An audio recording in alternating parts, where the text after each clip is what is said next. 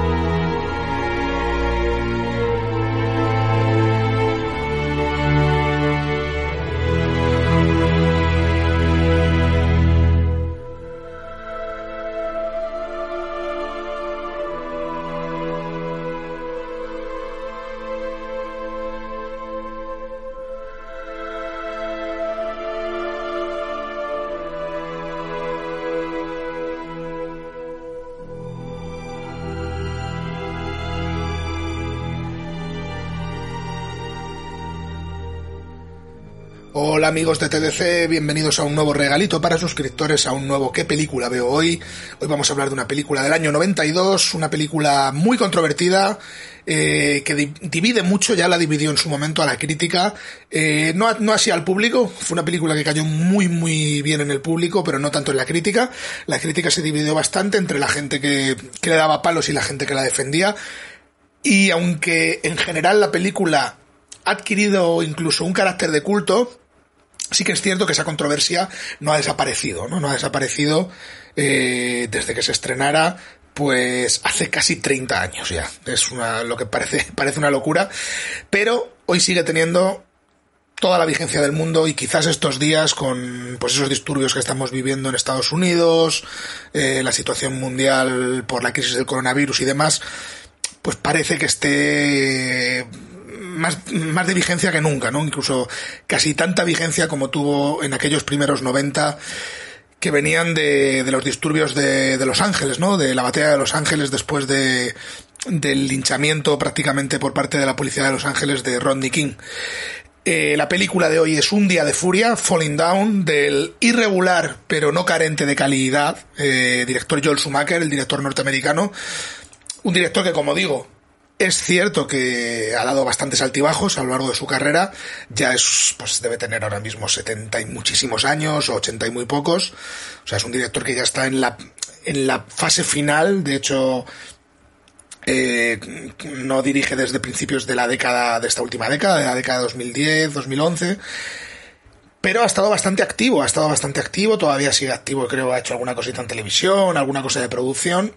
Eh, recordemos que también es un director que trabajó bastante en, televisión, sobre todo en, incluso en publicidad, en, en vídeo musical, sobre todo en los sobre todo los, 90, también algo en los 80, pero sobre todo en los 90, aunque él está activo desde finales de los 70. Eh, tiene películas mm, de culto absoluto, como puede ser San Elmo eh, o Los Boys, ¿no? Tiene bastantes películas en ese sentido. Eh, luego tiene algunas pues grandes cagadas, ¿no? Como puede ser Batman Forever y Batman y Robin y tal. Pero es cierto que esos altibajos son siempre, creo, graciosos. Creo que no hay nada que no, que no de qué hablar, por lo menos. Un director, pues eso, que a veces tiene esos ramalazos kitsch, pero que en principio, eh, ya digo, es un tío que sabe rodar, sabe rodar. Eh, Falling Down, un día de furia, protagonizada por Michael Douglas, un Michael Douglas que yo creo mm, que se hizo directamente icónico en este, en este personaje, ¿no? De este señor desquiciado, al que su propia vida, su contexto y la sociedad lo llevan a un estado de prácticamente de locura eh, que hace que detone esta película y todos los sucesos que van a ocurrir en este día de furia. Como decía, Michael Douglas interpreta a William Defense Foster, un trabajador del Ministerio de Defensa norteamericano, eh, que tiene problemas, tiene problemas en su vida personal, se encuentra separado de su mujer y de su hija pequeña, con una relación complicada porque él es, nos demuestran en la película, nos enseñan que es una persona bastante complicada, con ciertos problemas, eh, ciertos problemas mentales, que es llevado, digamos, un día al, al extremo.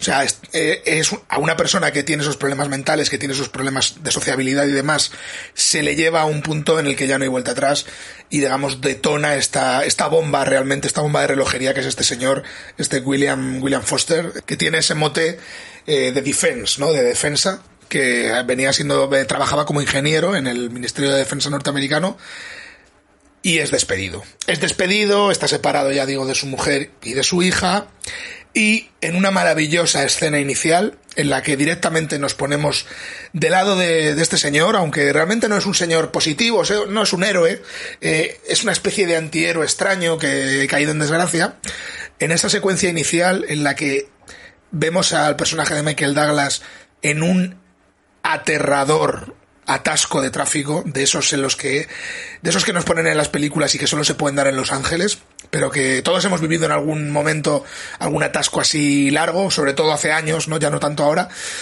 pero esos atascos en los que no se mueven los coches, ya sea por obras, ya sea porque hay un accidente, ya sea por el propio tráfico, todo se junta. Bueno, pues en esa secuencia inicial prácticamente nos ponen en el equipo de defense de, de un plumazo, ¿no? Creo que es maravilloso esa escena. Eh, de hecho, creo que aquellos que critican la película, eh, no todo el mundo, por supuesto, pero gran parte de la crítica negativa, eh, de la controversia que viene sobre todo desde la crítica o desde alguna parte de la crítica. ¿Te está gustando este episodio? Hazte fan desde el botón apoyar del podcast de Nivos. Elige tu aportación y podrás escuchar este y el resto de sus episodios extra. Además, ayudarás a su productor a seguir creando contenido con la misma pasión y dedicación.